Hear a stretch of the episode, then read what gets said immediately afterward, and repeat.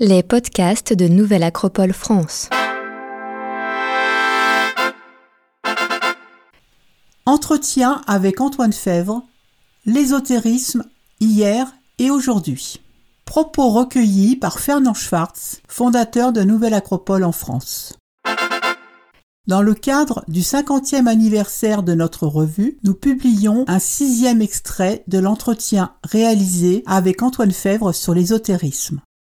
Antoine Fèvre, 1934-2021, historien et écrivain français, fut attaché de recherche au CNRS professeur d'université en France et à l'université de Berkeley aux États-Unis. À l'école pratique des hautes études, il a dirigé l'histoire des courants ésotériques et mystiques dans l'Europe moderne et contemporaine. Il a fondé la revue semestrielle Aries, les cahiers de l'hermétisme et la bibliothèque de l'hermétisme.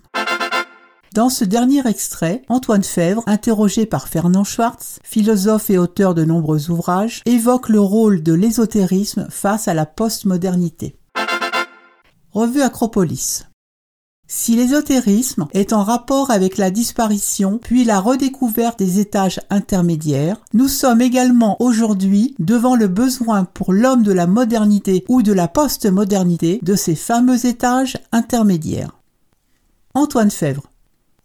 Étant entendu que modernité et postmodernité, ce n'est pas pareil, la modernité est l'état d'esprit qui a généré non seulement les Lumières, mais aussi le scientisme, des idéologies comme le marxisme, les totalitarismes de type nazi et autres. Cette modernité a engendré des certitudes toutes faites, des idées qu'on découvre aujourd'hui simplistes et dangereuses. La modernité, c'est aussi l'exploitation de la nature elle a indirectement favorisé, en réaction justement contre un imaginaire matérialiste, les fondamentalismes et les intégrismes, formes d'imaginaire elles-mêmes tout aussi appauvrissantes que celui-là. À la postmodernité correspond un état d'esprit qui permet de prendre conscience des insuffisances de la modernité. La postmodernité, c'est entre chose la reconnaissance que les choses sont complexes, qu'on ne peut pas se contenter d'une rationalité plate puisque le monde s'ouvre à la complexité, à la tolérance, à la diversité des formes culturelles, à la communication, c'est l'occasion pour Hermès de passer et pour nous de nous intéresser au riche foisonnement des choses qui sont dans le corpus ésotérique. La postmodernité n'est pas de nature par elle-même à faire pénétrer quelqu'un dans le monde douce imaginalis. Mais elle favorise la sortie hors des schémas desséchants, elle peut stimuler l'intérêt pour tous les contenus du discours ésotérique, notamment pour ses médiations. Ce brassage et cette curiosité favorisent un intérêt de type esthétique, non pas pour des doctrines, mais pour une éducation du regard. Celle-ci est susceptible de nous révéler un monde extrêmement riche et finalement, du même coup, elle peut être donatrice de sens. Étant entendu que le mot sens est ici au pluriel. La postmodernité peut favoriser une forme de polythéisme et je suis assez tenté de défendre le polythéisme. Plus on tente de percer les mystères de la matière, plus on s'aperçoit qu'il y a plusieurs niveaux de réalité. Revue Acropolis. Ceci mérite une explication. Antoine Fèvre. Je ne veux pas parler de quelque chose qui s'opposerait au monothéisme religieux, à l'idée que Dieu est un en son essence. Cela, c'est du domaine de la croyance, du dogme. Quand je parle d'un impératif polythéiste aujourd'hui, c'est sur le plan psychologique. Cela veut dire qu'il est utile de prendre conscience du fait que nous sommes pluriels. Il y a plusieurs dieux en chacun de nous, au sens psychologique qu'on peut donner aux dieux de la mythologie grecque par exemple, que le monde est pluriel, varié, polymorphe. Plus on tente de percer les mystères de la matière, plus on s'aperçoit que cela devient complexe, qu'il y a plusieurs niveaux de réalité. Il en va de même de la psychologie, des arts, etc. Il s'agit donc de reconnaître la polysémie, la pluralité des interprétations, la légitimité des herméneutiques.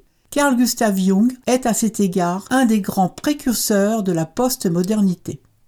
Revue Acropolis. C'est la reconnaissance d'un univers un et multiple à la fois? Antoine Fèvre. Tout à fait. Pensez à l'unus mundus de ce même Jung. On ne peut pas mettre la réalité sur un lit de Procuste, comme a eu tendance à le faire la modernité. La postmodernité ne suscite pas par elle-même une attitude ésotérique, mais elle favorise l'intérêt pour l'ésotérisme, comme d'ailleurs pour les religions en général et pour leur histoire. Revue Acropolis.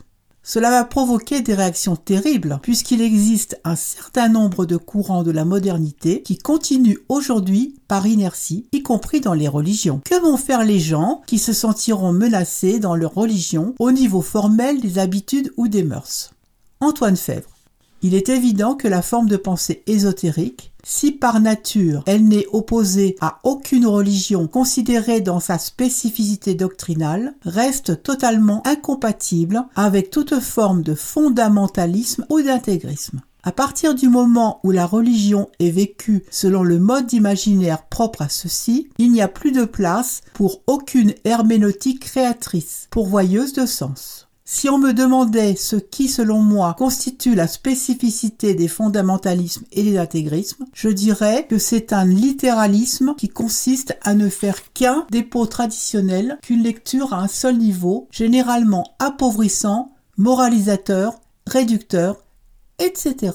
À cet égard, l'ésotérisme serait, mieux que toutes les théologies, le meilleur contrepoids à cette tendance mais un ésotérisme bien sûr, débarrassé de ces pathologies, ou que du moins il s'agit de ne pas confondre avec elles.